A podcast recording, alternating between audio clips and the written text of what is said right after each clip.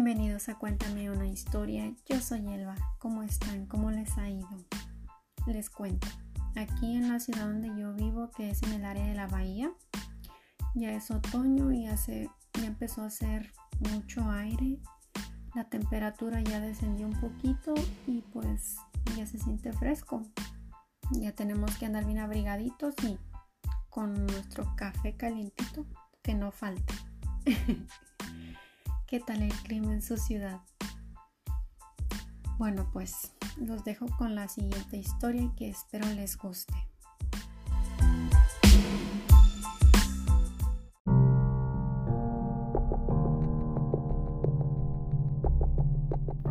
Antes de empezar a contarles la historia que, que les traigo hoy, quiero agradecerles por sus sugerencias de verdad las tengo en la lista de los futuros casos que voy a cubrir. Solamente les quería dejar saber que pues los he tomado en cuenta y gracias por sus sugerencias.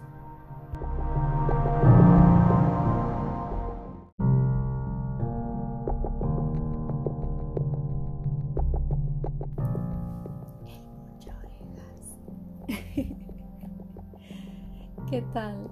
¿Les suena ese apodo? Bueno, si no, déjenme les cuento. Daniel Arismendi López, mejor conocido como el Mocha Orejas, se ganó ese apodo porque le gustaba cortarle las orejas a sus víctimas. Daniel nació en el Estado de México. Su familia no era muy pobre, pero tampoco eran muy ricos. Desde muy jovencito empezó su carrera de delincuente. Se juntaba con gente que tenía pegamento en las manos y por donde pasaban todos se les pegaba. Si no saben qué quiero decir, le gustaba robar. Cuando tenía 15 años lo detuvieron por el robo de autos. Como era menor de edad, lo dejaron libre.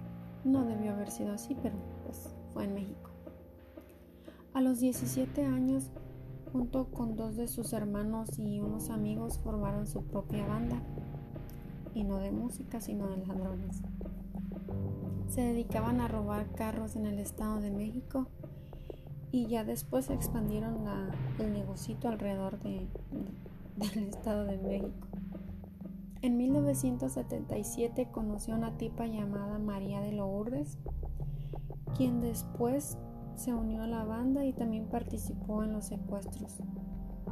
Tuvieron dos hijos y ya cuando tuvieron suficiente edad, los involucraron en el negocio familiar.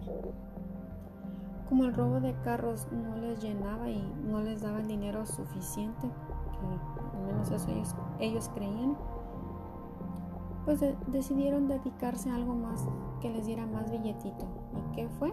Pues secuestrar. Ah, Varios sitios de internet dicen que un tipo que le apodaban la víbora fue quien introdujo al mochorejas a los secuestros y otros lugares dicen que no, que fue la sobrina del mochorejas quien un día le estaba contando la historia de un secuestro y que eso le llamó la atención al mochorejas y que pues, decidió intentarlo por su cuenta y empezar a secuestrar. ¿Quién sabe? Solo él sabe cuál qué fue lo que lo motivó. A la primera persona que secuestró Daniel y sus secuaces fue el dueño de una gasolinera. El señor se llamaba Martín Gómez. Lo levantaron en una camioneta y de ahí lo llevaron a una casa que usaban para esconder los coches robados. En esa casa, la esposa del Mochorejas era la que se encargaba de cuidar a las personas que secuestraban.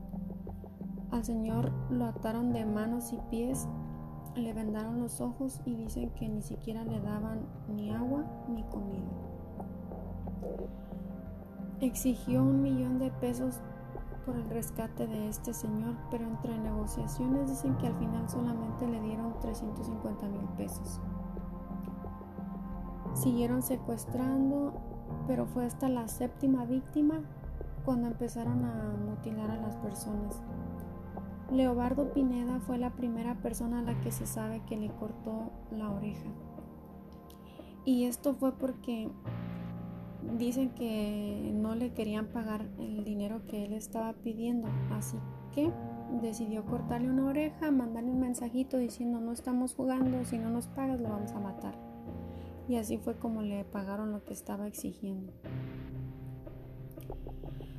Y en esta ocasión el gobierno se puso las pilas. Se ah, detuvieron a la esposa de Daniel en Mucho Orejas y a dos de sus hijos, bueno, a los dos únicos que según tenía.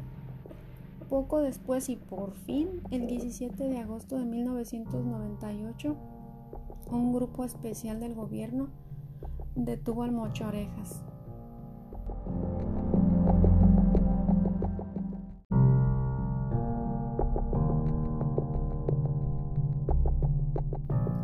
El Mocho Orejas no puso resistencia cuando lo detuvieron, estaba flojito y cooperando. Junto con él detuvieron a otros miembros de la banda y en la casa donde los detuvieron encontraron una cantidad enorme de billete. Estamos hablando de 30 millones de pesos, 600 centenarios que sabemos son carísimos y 500 mil dolarcitos, nada más para el gasto. en este momento, Daniel Arismendi alias el Mucho Orejas tiene alrededor de 62, 63 años y se encuentra cumpliendo su sentencia. Pues ahí se va a morir, porque lo sentenciaron a más de 300 años por los delitos de secuestro, homicidio y delincuencia organizada.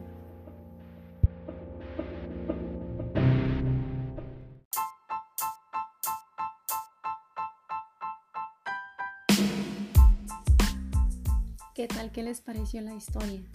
Interesante, ¿verdad? A mí me fascinan estas historias. Espero que la hayan disfrutado tanto como yo disfruté hacerla y pues gracias por escucharme. Ya saben que si quieren seguir, que si quieren seguirme, el podcast tiene Instagram y me pueden encontrar como Cuéntame una historia. Cuéntame va con una K de kilo, por si acaso les digo. Y pues muchas gracias, nos vemos en el siguiente episodio. Besitos.